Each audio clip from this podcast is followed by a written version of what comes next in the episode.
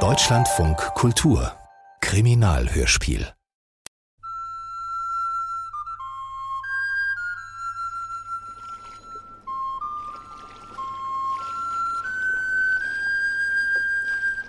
Ein wunderschöner Märzmorgen im Jahre des Herrn 1904.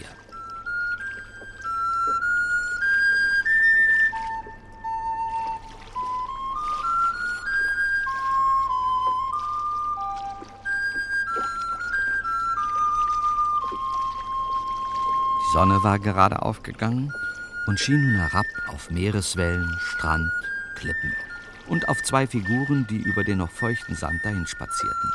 Es waren, Sie werden es sich gedacht haben, Professor Dr. Dr. Dr. Augustus van Dusen, allerorten gerühmt als Wissenschaftler, als Kriminologe, kurz als die Denkmaschine, und meine Wenigkeit, Hutchinson Hedge, weniger gerühmt, aber doch ganz zufrieden. Das heißt im Allgemeinen. Diesmal war ich ausgesprochen sauer. Denn ungerührt von der schönen Umgebung hielt der Professor mir wieder mal eine Moralpredigt. Wie oft, mein lieber Hedge, habe ich es Ihnen nun schon sagen müssen? Na, bestimmt einige hundert Mal. Nikotin, auch in kleinen Quantitäten, ist Gift für den menschlichen Organismus. Es führt ganz ohne Frage zu schweren Lungen- und Gefäßkrankheiten. Ja, zu Herzschlag und Thrombose.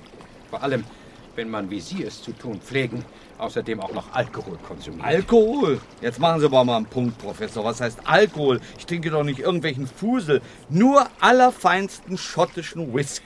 Fusel oder Whisky. Da mag es gewisse Unterschiede im Geschmack geben. Ja, und wie? Für die Wissenschaft ist das jedoch gänzlich ohne Belang. Na, hören Sie. Reden Sie sich nicht heraus, Hedge. Sie sind ein erwachsener Mensch. Allerdings. Zumindest äußerlich. Aber da Sie sich vernünftigen Argumenten beharrlich verschließen, brauchen Sie zu Ihrem eigenen Besten eine feste Hand.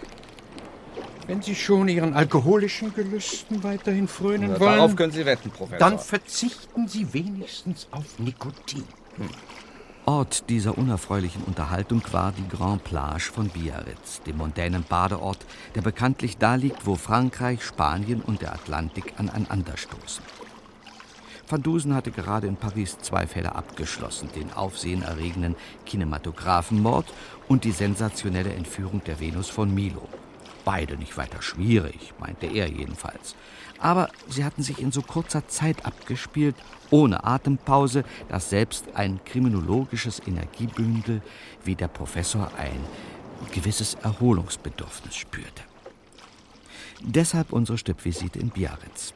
Aber wie das bei Professor van Dusen so üblich ist, kaum waren wir angekommen, schlitterten wir gleich wieder in einen Fall. Ach, was sage ich? Fall ist viel zu wenig. In eines der unglaublichsten und gefährlichsten Abenteuer, die uns je begegnet sind. Ich meine die Affäre um den Juwelenschatz der Kaiserin Eugenie und um den berüchtigten Superverbrecher Monsieur Fantôme. Geben Sie mir Ihr Zigarrenetui. Warum denn? Nun geben Sie schon her. Danke. Ah, Professor! Meine teuren Corona-Coronas! Acht waren noch drin mindestens und Sie werfen sie einfach ins Wasser. Komisches Echo. Das war kein Echo. Vor uns, da hinter der Klippe, ist ein größeres Objekt ins Wasser gestürzt oder auch gestürzt worden. Ein Mensch? Durchaus möglich. Sollten wir nicht mal nachsehen? Gewiss. Gehen Sie nur schon, mein lieber Hedge. Ich werde Ihnen folgen. Wie ich so über den Strand trabte, bog um die Klippen vor uns ein merkwürdiges Gefährt. Eine schwarze Limousine mit schwarz verhangenen Seitenfenstern fuhr auf dem Sand so schnell auf mich zu, dass ich blitzartig zur Seite springen musste und dabei nur noch so gerade aus den Augenwinkeln sehen konnte, dass der Fahrer schwarze Kleidung und eine schwarze Maske trug. Wie ein Spuk raste das Automobil an uns vorbei und verschwand in Richtung Plage Miramar. Ich holte tief Luft, setzte mich wieder in Bewegung und als ich die Klippen passierte, entdeckte ich im flachen Wasser eine reglose Gestalt. Ich blieb stehen. Hinter mir kam der Professor angeschnauft. Was tut man nicht alles aus Nächstenliebe? Nächstenliebe? Nun ja, das auch, aber unter uns, mein lieber Hedge, ich habe eine Ahnung. Hier, sehen Sie? Die Reifenspuren sind deutlich ausgeprägt. An dieser Stelle hat das mysteriöse schwarze Automobil gehalten. Ja, und jetzt liegt hier ein Toter im Wasser. Sieht ganz nach einem Fall aus, was, Professor? Tatsächlich eine Leiche. Männlich, im mittleren Alter. Tödliche Verletzungen auf den ersten Blick nicht festzustellen. Da stehen Sie nicht darum, Hedge. Machen Sie sich ein bisschen nützlich. Ziehen Sie den Toten aus dem Wasser. Ja! Aber nur helfen Sie doch mal mit. Noch etwas höher, bitte, ja? Ja, so ist ja. es gut. Danke, danke, danke. Und jetzt, äh, jetzt drehen Sie ihn um.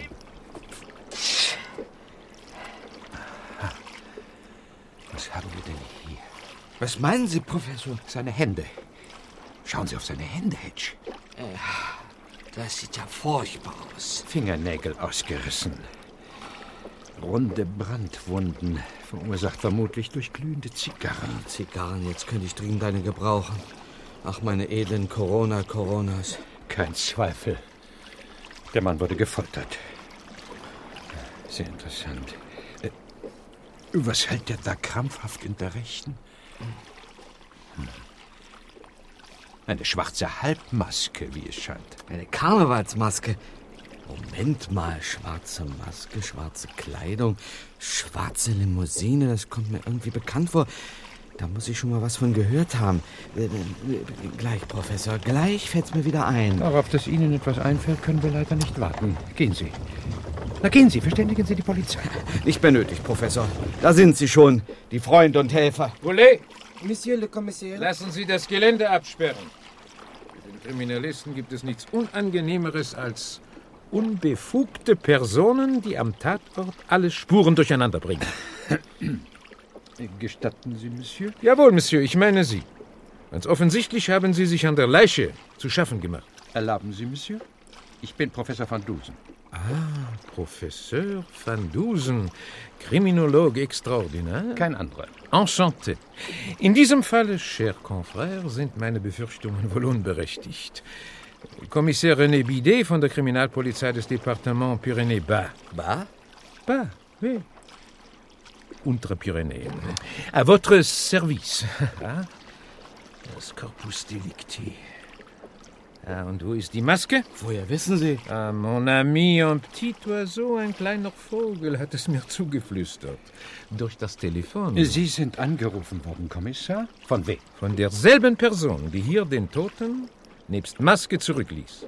Und diese Maske, Monsieur, diese Maske ist die Maske von Monsieur Fantôme. Natürlich, Monsieur Fantôme. Im Allgemeinen, mein lieber Kommissar, bringe ich herzlich wenig Interesse auf für die rein sensationellen Aspekte der Kriminologie. Doch glaube ich mich zu erinnern, handelt es sich bei diesem Monsieur Fantôme nicht um einen hierzulande recht berüchtigten Verbrecher? Superverbrecher, würde ich sagen.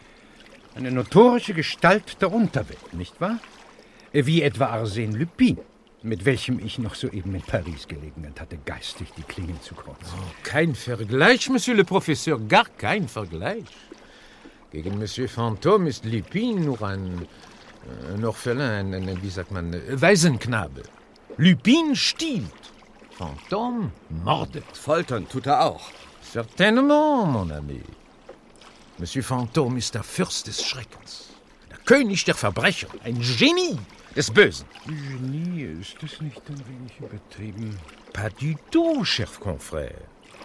Niemand kennt ihn, niemand weiß, wer er ist. Seit Jahren schon treibt er fast ungehindert sein Unwesen. Stets in Schwarz, stets maskiert. Entre nous, die Polizei ist hilflos. Hm, das klingt vielversprechend. Denn wie es scheint, ein würdiger Gegner für einen Professor Dr. Dr. Dr. Augustus van Dusen. Und dieser interessante Monsieur Fantôme hat sich telefonisch bei Ihnen gemeldet, Kommissar? Wie, Monsieur le Professeur? Was tut er regelmäßig nach jeder seiner Untaten? Was hat er gesagt? Nur einen Satz. Am Strand, neben dem Rocher du Basta, liegt ein Toter, der das Zeichen von Monsieur Fantôme trägt. Et voilà. Hier liegt er wirklich, der arme Kerl. Poulet. Monsieur le Commissaire. Lassen Sie ihn ins gerichtsmedizinische Laboratorium schaffen. Oui, mon Commissaire. Falls Sie uns die Ehre geben wollen, an der Obduktion teilzunehmen, Monsieur le Professeur. Aber mit Vergnügen, mein lieber Kommissar, mit Vergnügen. Wenn man ihm anbietet, eine kriminologische Leiche zu zerschnippeln, sagt der Professor niemals nein. Ich amüsierte mich derweilen bei schlechtem Rotwein in der Polizeikantine.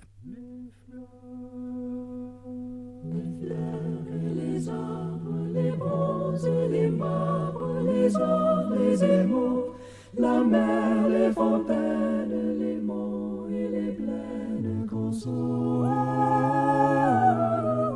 consolent nos mots, les fleurs et les arbres, les bronzes et les marbres, les ors, les émaux, la mer, les fontaines, les monts et les plaines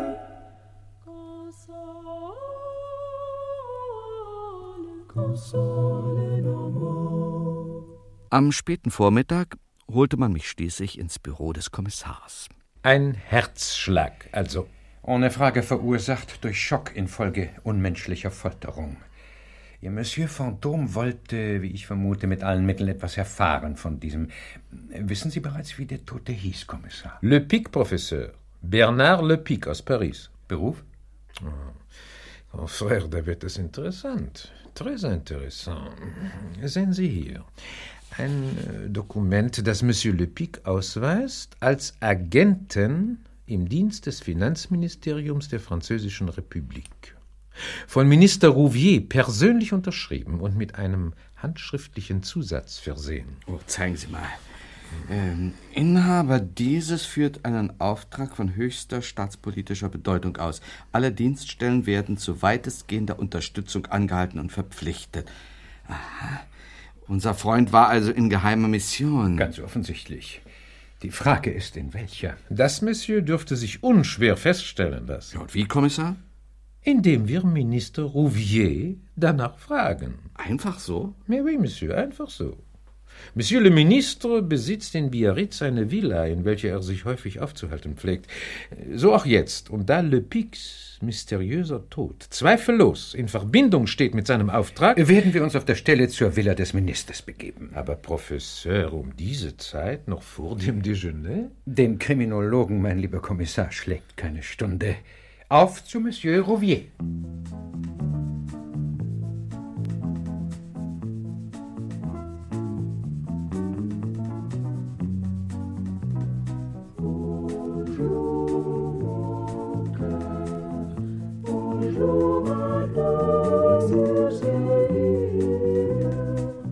Feudale Villa mit dem schönen Namen Toujours l'Amour lag nahe der Plage Miramar in einem Garten mit direktem Zugang zum Meer.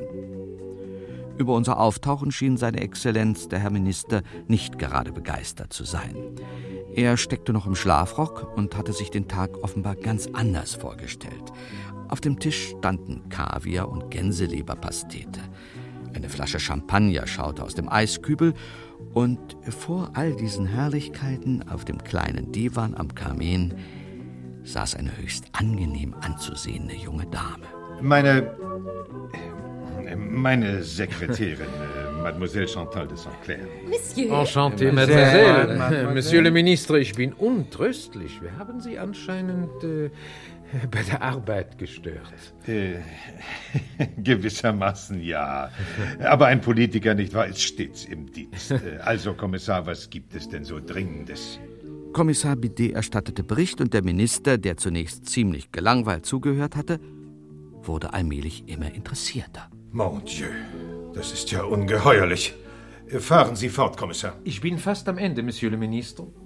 In der Annahme, dass keine Zeit zu verlieren sei, begab ich mich eilends zu Ihnen, nachdem ich die Überzeugung gewonnen hatte, ja, wollte sagen, nachdem wir, diese beiden Herren und ich, die Überzeugung gewonnen hatten, Le Pic sei in Ausführung einer hochwichtigen Mission ums Leben gekommen. Ich kann doch offen sprechen. Bien sûr. Sie, Professor van Dusen, stehen hoch über nationalen Interessen. Aber ja, ja.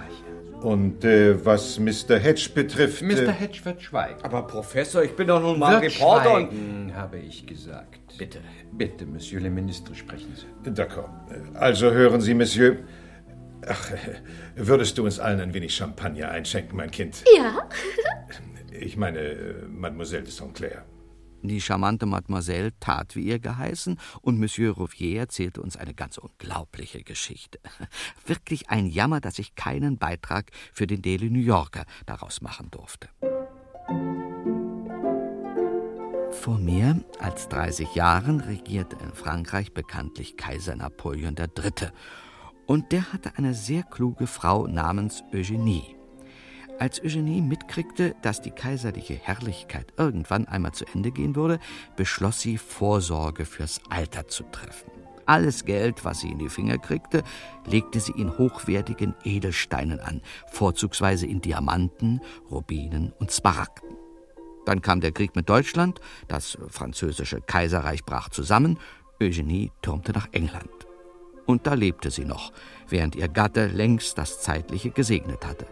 Und sie lebte gar nicht schlecht, durch den Juwelenschatz, den sie beiseite geschafft hatte.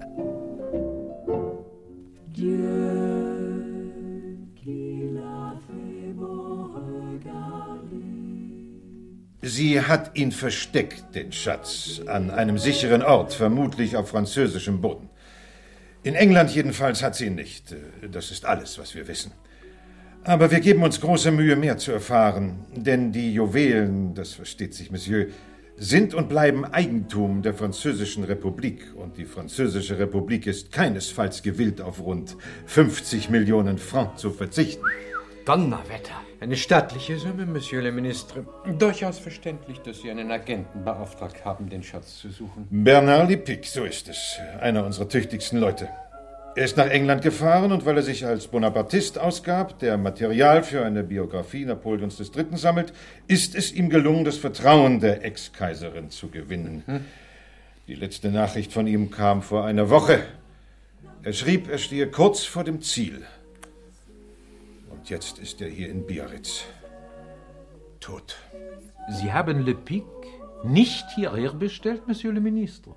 Nein. Und er hat sich auch nicht bei Ihnen gemeldet. Nein. Ich kann nur vermuten, dass er mir seinen Erfolg persönlich mitteilen wollte. Äh, das Telefon, Chantal, würdest du. Äh, Aber gern, Maurice. Hallo?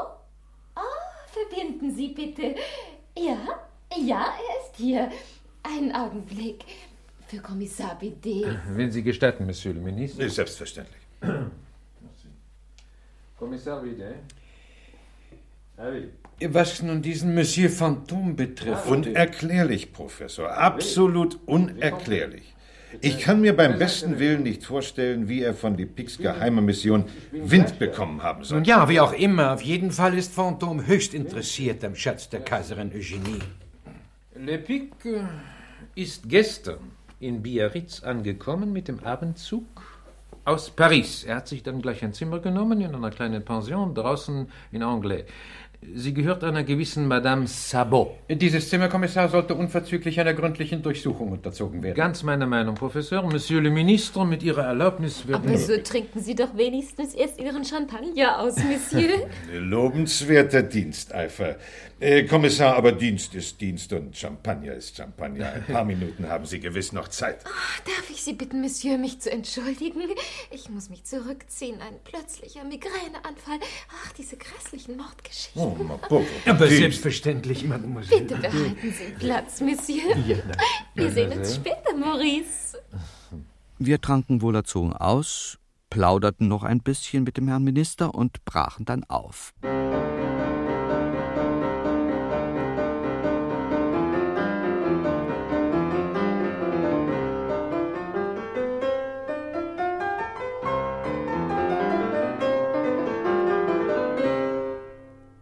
Pension der Madame Sapot lag in einer ruhigen Straße am Rand der Stadt.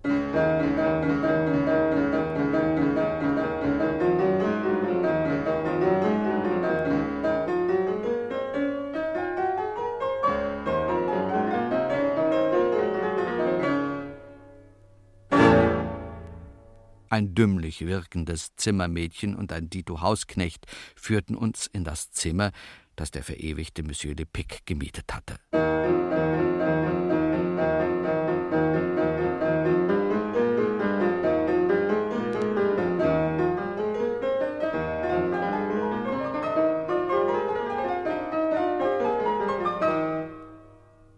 hier bot sich uns ein wüster Anblick. Alles durchwühlt. Jemand war vor uns da, Monsieur le Professeur. Jemand, Kommissar? Seine Visitenkarte liegt vor Ihnen, auf dem Bett.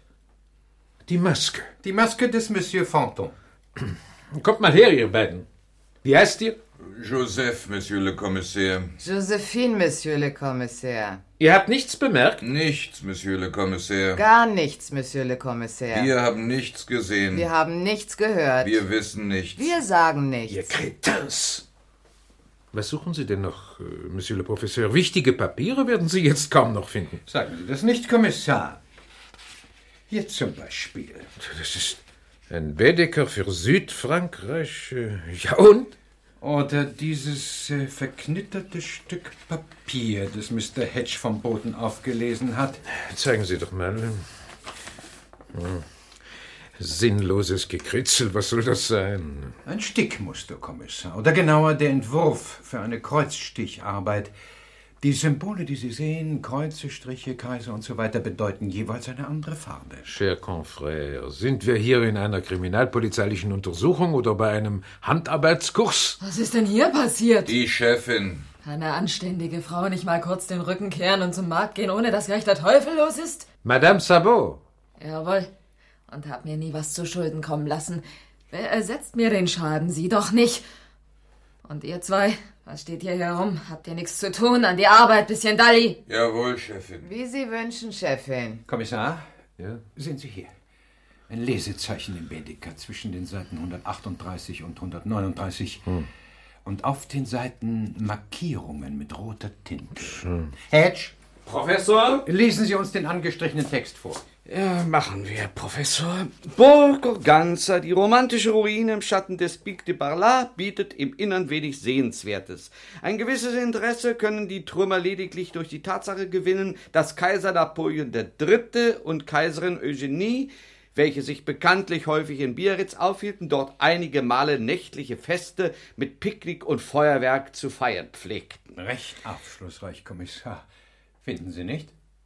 Nach einem kurzen Verhör der wackeren Madame Sabot, die natürlich auch nichts gehört oder gesehen hatte, kehrten wir zurück ins Büro des Kommissars, wo sich eine Expertendiskussion über die gefundenen Hinweise entspann. Was heißt Hinweise? Ich sehe nur einen. Burg Organza. Ganz recht, Monsieur Edge. Burg Organza. Möglicherweise ist der Schatz dort irgendwo versteckt. D'accord, Kommissar.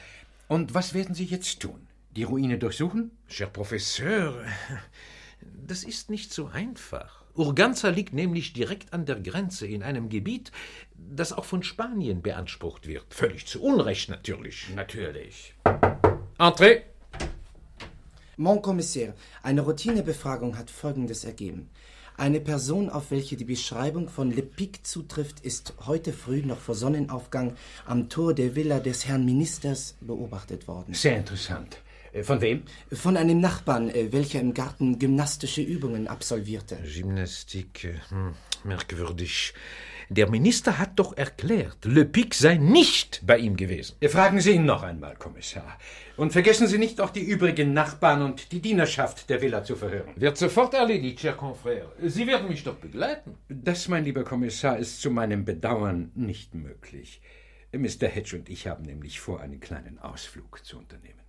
Mir war das zwar völlig neu, aber Sie wissen ja, wenn Professor van Dusen etwas will, dann hat auch sein Assistent zu wollen.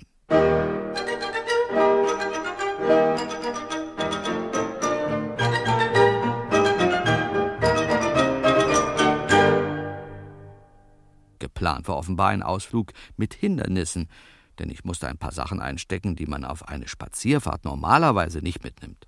Eine Handlampe, Kerzen und sogar einen Revolver. Ich versuchte auch ein paar Zigarren ins Gepäck zu schmuggeln, aber dabei erwischte mich der Professor. Er schimpfte noch im Zug, mit dem wir am Fluss Nive entlang in Richtung Pyrenäen fuhren. Und wenn ich noch ein einziges Mal Zigarren bei Ihnen entdecken muss, mein lieber Hedge. Professor, da, sehen Sie. Lenken Sie nicht ab, Hedge. Wenn ich also. Die schwarze Limousine, Professor. Was sagen Sie? Gucken Sie aus dem Fenster, da fährt sie auf der Landstraße. In der Tat, mein lieber Hedge. Und sie fährt wie wir in die Berge. Nur schneller. Schade, die Entfernung ist zu groß. Man kann die Insassen nicht erkennen. Hm. Ah, jetzt ist er weg. Ja. Was meinen Sie, ob Monsieur Fantôme auch unterwegs ist zur Burg Goganza? Das ist durchaus möglich. Und wenn er uns da erwischt, foltert er uns vielleicht auch, wie diesen Lepik? Nun, damit müssen wir rechnen, falls Phantom weiß, dass wir mehr wissen als er. Oh, weia. Was wissen wir denn, Professor? Sagen Sie bloß, Ihnen ist schon klar, wo der Schatz versteckt ist. Nun, was die präzise Lokalisierung der Juwelen betrifft, habe ich in der Tat gewisse begründete Vorstellungen. Interessant. Und auch ziemlich beunruhigend, wenn ich an Monsieur Fantôme und seine menschenfreundlichen Methoden dachte.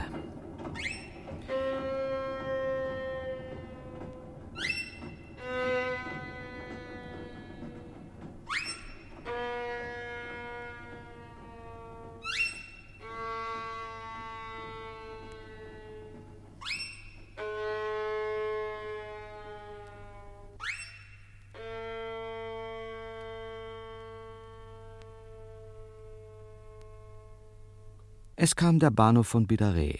Wir stiegen aus, mieteten zwei Mulis und auf denen ging es über halsbrecherische Pfade immer höher in die Pyrenäen. Ein gewaltiges Panorama. In der Ferne der Pic du Gusky, der Gora Makil, der Pic du Parla. In der Nähe kahle Felsen, ein paar dürre Sträucher und plötzlich vor uns am Wegesrand Senores! Lassen Sie sich weissagen von Carmencita! Carmencita, auch das noch. Wo steckt denn noch José? Carmencita weiß alles. Vergangenheit, Gegenwart, Zukunft.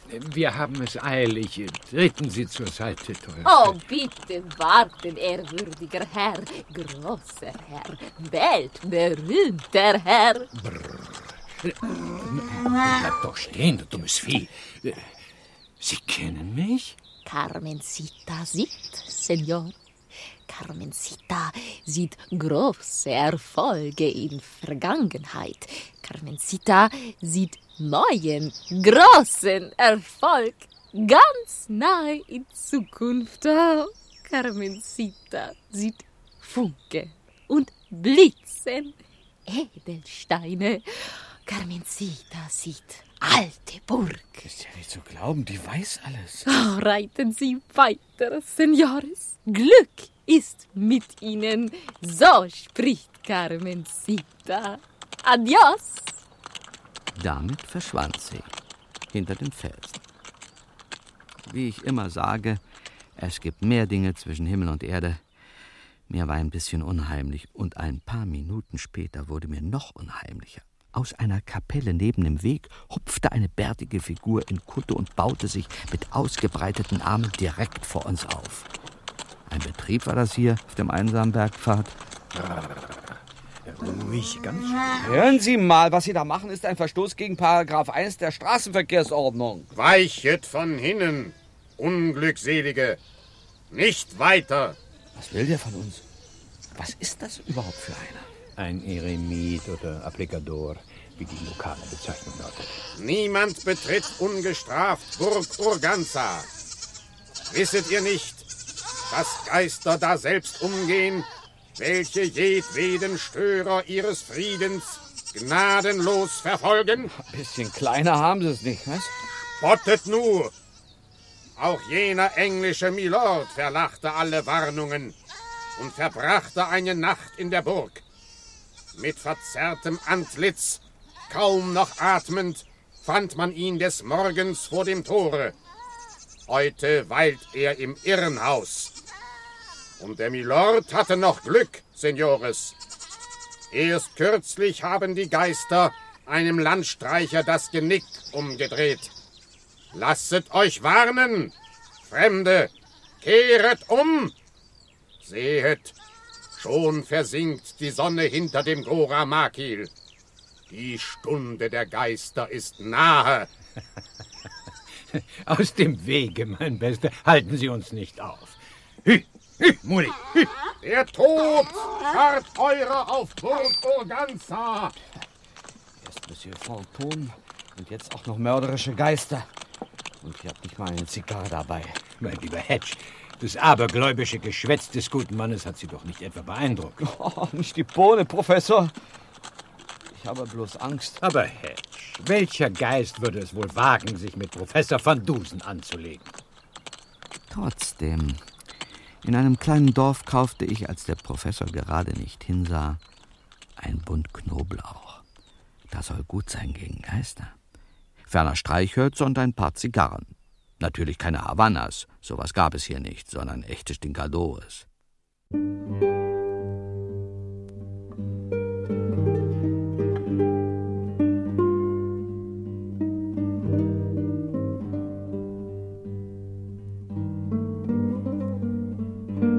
Eine halbe Stunde später hielten wir vor dem Tor der verfallenen Burg Oganza, die mich lebhaft an Schloss Glenmore im schottischen Hochland erinnerte. Die Sonne war untergegangen. Wind kam auf. Düster und drohend ragten Felsen in den Himmel. Mir lief ein Schauer über den Rücken.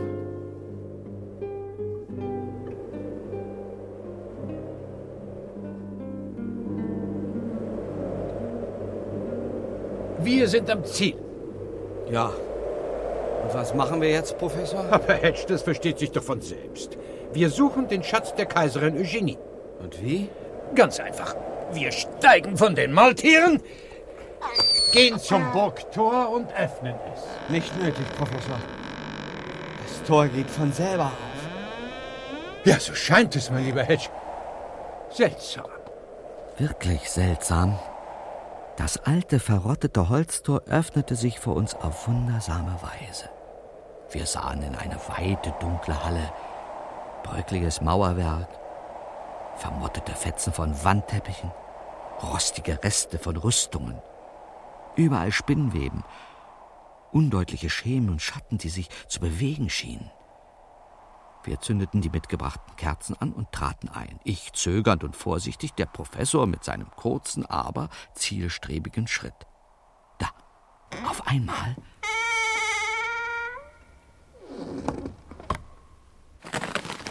Professor, das Tor geht wieder zu. Auch von ganz alleine.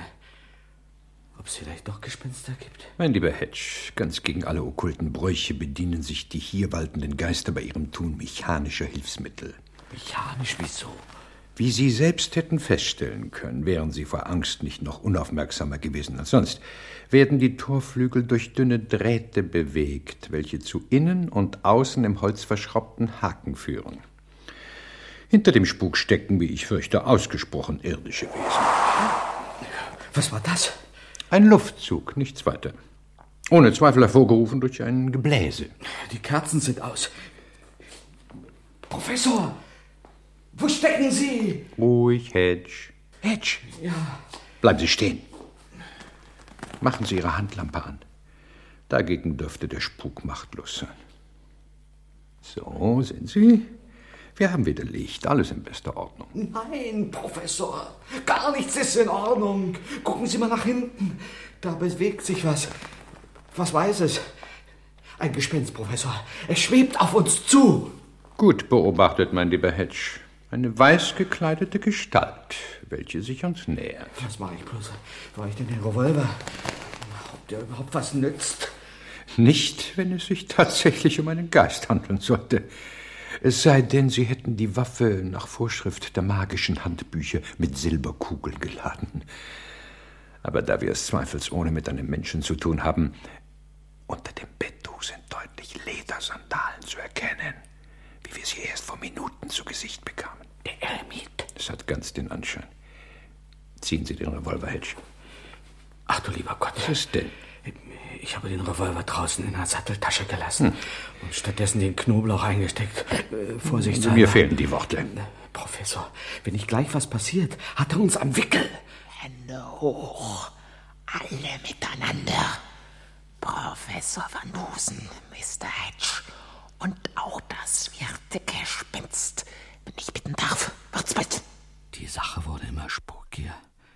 Erst ein Geist in Weiß und jetzt der schwarze Mann.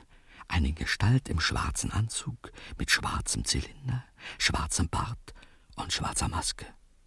Monsieur Fantôme, höchstpersönlich, Und neben ihm nicht maskiert zwei, die wir schon kannten. Hausknecht und Zimmermädchen aus der Pension Sabot. Wie das Leben so spielt. Alle drei hielten Revolver in den Händen. In Rekordtempo riss ich die Arme hoch. Der Professor folgte meinem Beispiel. Nur das Gespenst tat nichts dergleichen, sondern rannte mit gerafftem Laken in die hinteren Regionen. Phantom gab einen Schuss ab. Das Gespenst fing an zu hinken, blieb dann stehen und streckte schließlich auch die Hände in die modrige Luft. Warum nicht gleich so? Wollen doch mal sehen, wer unter der Geisteruniform steckt. Der Muffet, der Gorie, zieht dem Kerl das Bettlaken ab. Jawohl, Chef. Mit Vergnügen, Chef. Aha. Den kennen wir doch. Sieh mal an. Der fromme Eremit Don Ildefonso. Fesseln. Die beiden anderen Herren auch. Und dann ab mit ihnen in die Folterkammer. Muffet und Gorille, das heißt Stinktier und Gorilla, schnürten uns zusammen wie Postpakete. Dann ging es durch eine schmale Tür in der hinteren Wand, einen Geheimgang mit Gucklöchern entlang und schließlich über eine knarrende Wendeltreppe nach unten. Und dort lag sie vor uns, beleuchtet von zahlreichen schwarzen Kerzen.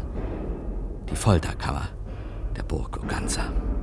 Die Instrumente waren alt, wahrscheinlich stammten sie aus der Zeit der Inquisition, sahen aber noch sehr brauchbar aus.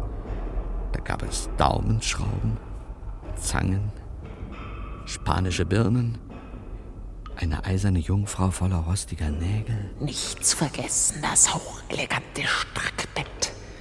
Seien Sie versichert, meine Herren, wir haben keinerlei Hemmungen, dies interessante Instrumentarium an Ihren Personen zu erproben, nicht wahr? Buffett, Courrier. Im Gegenteil, wir tun es gern. Foltern macht uns nämlich Spaß. Allerdings meine Fragen präzise und wahrheitsgetreu beantworten. Sie da, Ildefonso oder wie Sie heißen, wo befindet sich der Schatz der Eugenie? Reden Sie. Ich weiß nichts, Senor.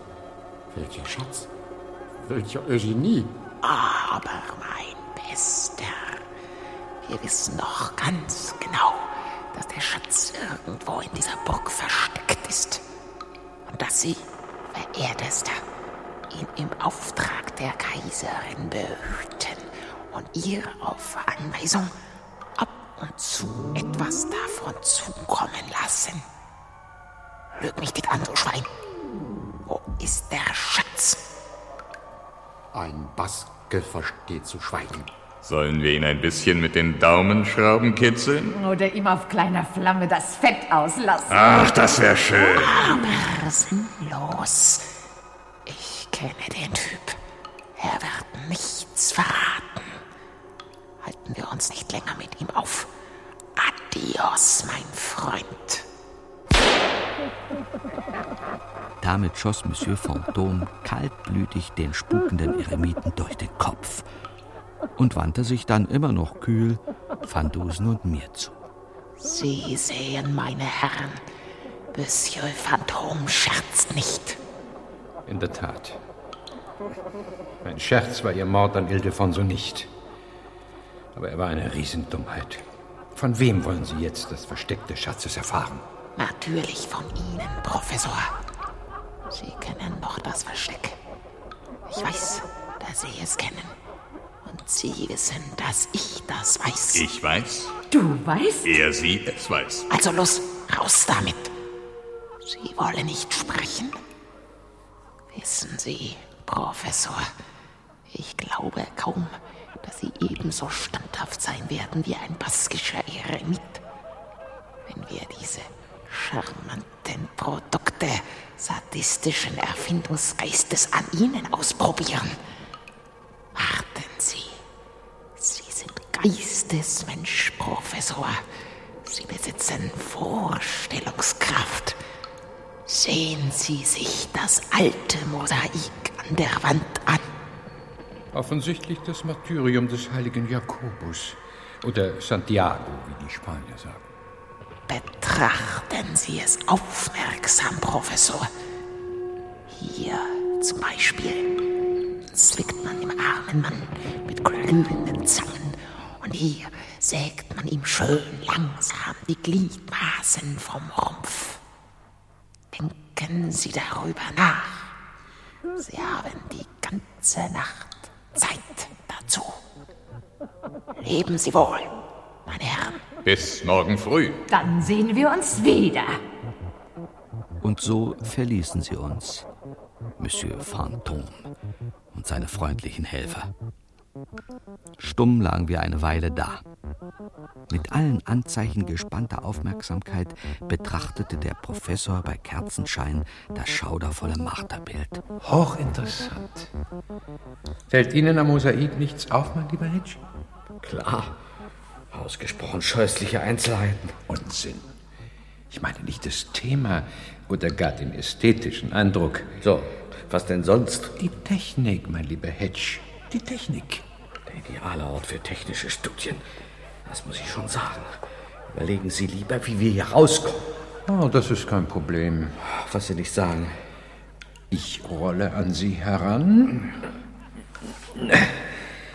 greife Ihnen dann mit meinen auf den Rücken gefesselten Händen in die Jackentasche, äh, wo ich nicht nur die Zigarren finde, die Sie sich vorhin heimlich gekauft haben, sondern auch. Ah ja, da. Zündhölzer. Ich ziehe ein Holz aus der Schachtel. Recht mühsam, aber es geht. Entzünde es und brenne damit. Drehen Sie sich bitte um. Was wollen Sie machen? Ihre Handfessel Ah, durch. Au, ah, Sie senken mich ja an, Professor. Beißen Sie die Zähne zusammen, Hedge, halten Sie durch. Es ist zu Ihrem Besten. So geschah es, dass in der Folterkammer schließlich doch noch gefoltert wurde. Mit Feuer und Brand. Gott sei Dank dauerte es nicht allzu lange, bis meine Fesseln durchgeschmort waren. Ich rieb mir die angekohlten Handgelenke, band mir dann die Füße los und befreite Van Dusen. Danke. Aha. Das bestätigt meine Vermutung. Trödeln Sie nicht herum, Professor. Wir sollten machen, dass wir verschwinden. Haben Sie gesehen, was dem toten Eremiten aus der Kutte gefallen ist? Ja, was denn schon? Ist das wichtig? Steine. Edelsteine? Zeigen Sie mal. Das sind ja ganz gewöhnliche Steine, so kleine, viereckige. Ganz recht, mein lieber Hedge. Kleine, viereckige, gewöhnliche Steine. Außerordentlich interessant und aufschlussreich. Finden Sie nicht? Also wissen Sie, Professor, wir sind in Lebensgefahr und Sie spielen mit Steinchen. Den Grund dafür, mein lieber Hedge, werden Sie zu gegebener Zeit erfahren. Gehen Sie jetzt nach oben durch den Geheimgang. Sehen Sie nach, ob die Luft rein ist. Lassen Sie sich dabei nur Zeit. Ich habe hier noch dies und jenes zu erledigen. Sehr wohl war mir nicht, als ich mit meiner Lampe durch dunkle Gänge und verkommene Gemächer schlich und vorsichtig Ausschau hielt nach Gangstern und Gespenstern. Aber ich entdeckte nur Ratten, Spinnen und Fledermäuse. Nach einer guten Stunde kam ich zur Halle zurück. Und da hatte sich inzwischen auch der Professor eingefunden. Wir konnten endlich aufbrechen. Unsere zwei Mulis standen noch immer brav vor dem Tor, neben den frischen Reifenspuren der Phantomlimousine.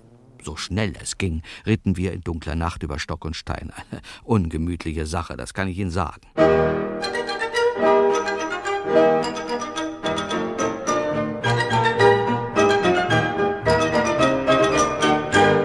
Kurz nach Mitternacht saßen wir wieder alle in der Villa des Finanzministers zusammen. Minister Rouvier selbst, seine sogenannte Sekretärin, Kommissar Bidet, Professor Van Dusen und ich. Schenkt den Herrn doch ein, Chantal. Ja?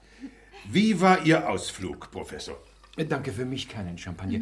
Wenn ich um ein wenig Vichy-Wasser bitten dürfte. Aber bitte. Ein durchaus angenehmer Ausflug, Monsieur le Ministre. Interessant und sehr abwechslungsreich. Also, wenn Sie mich fragen, abwechslungsreich war es schon, aber angenehm. Hedge. Wir haben uns herumärgern müssen mit Eremiten und Gespenstern und schließlich mit Monsieur Fantôme persönlich. Bedroht sind wir worden, gefangen, gefesselt, gefoltert.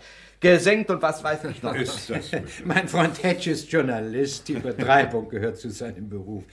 Aber dieses Mal hat er im Großen und Ganzen recht. Ein wichtiges Ereignis hat er in seiner Aufzählung gar noch vergessen. Ach, was denn? Nun, wir haben beiläufig den Ort entdeckt, an welchem Ex-Kaiserin Eugenie ihre Juwelen verborgen hatte. Oh, das ist ja ganz neu. Möglich. Meine Ja. Herrschaften, in diesem Leinensäckchen, welches ich vor Ihrer aller Augen aus meiner linken Jackentasche ziehe, Wie ein Karnickel aus dem Zylinder. befindet sich der Schatz der Kaiserin Eugenie. Oh, das ist ja. Darf ich mir die Steine mal ansehen, Maurice? Oh, bitte, bitte. Herr Professor, warum packen Sie nicht aus? Bitte noch einen Augenblick Geduld, meine Herrschaften. Gestatten Sie mir, dass ich zuvor einige wichtige Fragen Ihrer endgültigen Klärung zuführe. Also ich bin gespannt, Monsieur le Professeur. Wo war der Schatz? Wie haben Sie das Versteck entdeckt? Wodurch bitte, bitte, Kommissar, eines nach dem anderen. Ich beginne mit der Lokalisierung der Juwelen. Ein, wie ich vorausschicken möchte, im Grunde höchst einfaches Rechenexempel nach dem Prinzip 2 plus 2 ist 4. Hedge. Bitte. Danke, mein lieber Hedge. Den ersten wichtigen Hinweis gab uns der unglückliche Lepic durch die Markierungen in seinem Baedeker. Die Steine mussten sich auf der Burg Urganza. Auch der zweite Hinweis stammt von Lepic. Ich meine den Entwurf für ein Stickbild in Kreuzstichtechnik. Mir war bekannt, dass sich Ex-Kaiserin Eugenie seit frühester Jugend besonders gern und intensiv mit der Anfertigung von Handarbeiten zu beschäftigen pflegte. Lag da nicht die Vermutung nahe, sie habe den Lageplan des Schatzes in Form eines Stickmusters verschlüsselt? Die Vermutung wurde zur Gewissheit, als ich das Original des Stickentwurfs zu Gesicht bekam.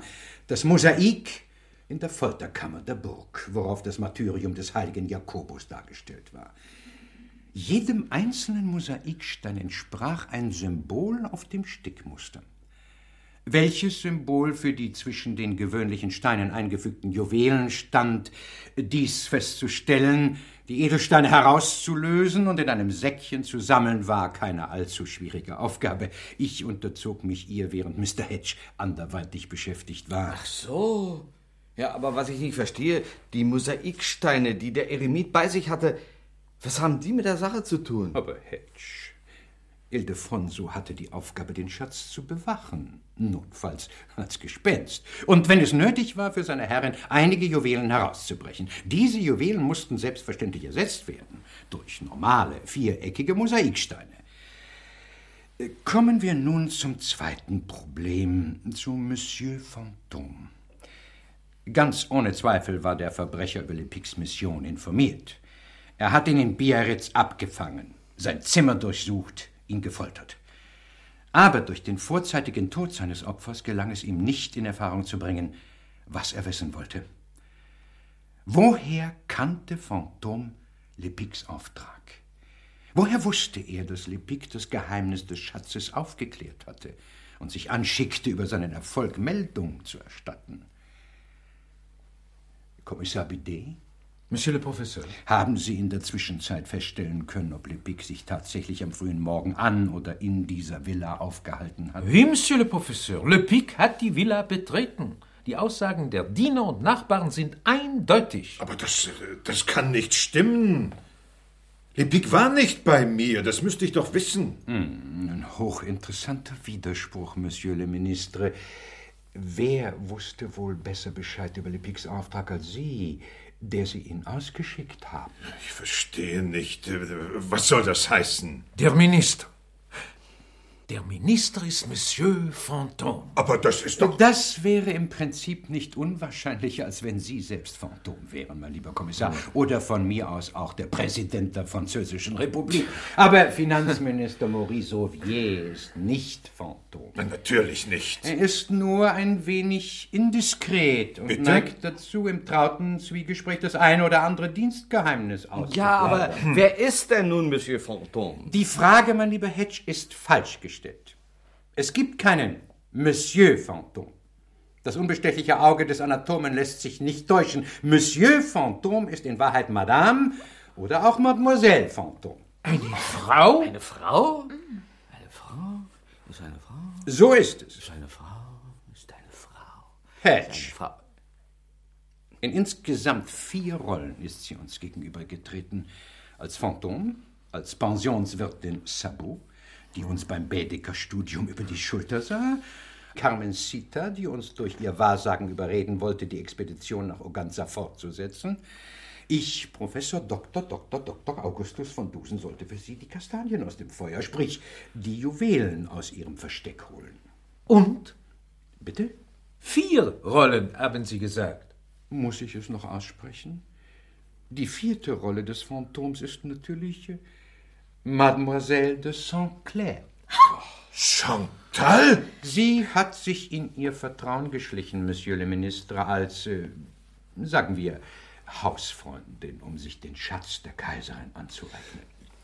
Mit ihr hat der nichtsahnende Lepic gesprochen, als er in der Frühe ihre Villa aufsuchte. Nicht mit Ihnen, Monsieur le Ministre, und hat sich so selbst seiner Mörderin ausgeliefert. Ich. ich kann es nicht fassen. Gut kombiniert, Professor, aber nicht gut genug. Glauben Sie wirklich, Phantom sei auf derartige Überraschungen nicht vorbereitet? Keine Bewegung, sonst mache ich mit meiner Derringer Siebe aus Ihnen. Das gilt auch für dich, Maurice. Bitte? Alter Trottel. Oh. Und glauben Sie, Mademoiselle, Madame. Sagen Sie einfach Phantom. Glauben Sie, wir seien nicht auch auf Überraschungen eingestellt? Pfeifen Sie, Kommissar. Das Haus ist umstellt, Phantom. Und über die Terrasse hinter Ihnen werden sogleich zwei Gendarmen mit schussbereiten Pistolen den Raum betreten. Da sind Sie schon. Irrtum, alter Ziegenbock. Wir sehen zwar so aus. Aber Bullen sind wir nicht. Die Uniformen haben wir uns gepumpt. Das Besitzer brauchen Sie gerade nicht. Die schwimmen nämlich im Meer herum. Kann man denn mit gefesselten Händen schwimmen, Muffet? Ich glaube nicht, Curie. Alles bereit? Jawohl, Chefin. Bestens, Chefin. Dann wollen wir uns verabschieden. Ach, bevor ich es vergesse, darf ich um das Beutelchen bitten, Professor? Oder? Bitte, Madame. Danke sehr. Wie ein Lämmchen lieferte Van Dusen den Schatz aus. Phantom und ihre zwei Satelliten zogen rückwärts ab über die Terrasse in den Garten bis zum Steg am Meer. Und hier tauchte plötzlich eine schwarze Kuppel aus dem Wasser auf. Eine Luke öffnete sich, die Verbrecher stiegen über. Phantom zuletzt. Ein Unterseeboot! Leben Sie wohl, Monsieur! Und ganz besonders Sie, Professor van Dusen! Glauben Sie mir, wir sehen uns wieder! Klappe zu, U-Boot mit Phantom weg. Wir haben sie übrigens tatsächlich später wiedergesehen. Weit weg von Biarritz, aber das ist eine andere Geschichte. Vielleicht erzähle ich sie Ihnen mal. Zurück zu uns, die wir im Garten herumstanden, wie bestellt und nicht abgeholt. Bidet trillerte wie ein Philharmoniker, der Minister und ich guckten uns verdutzt an. Und was tat der Professor?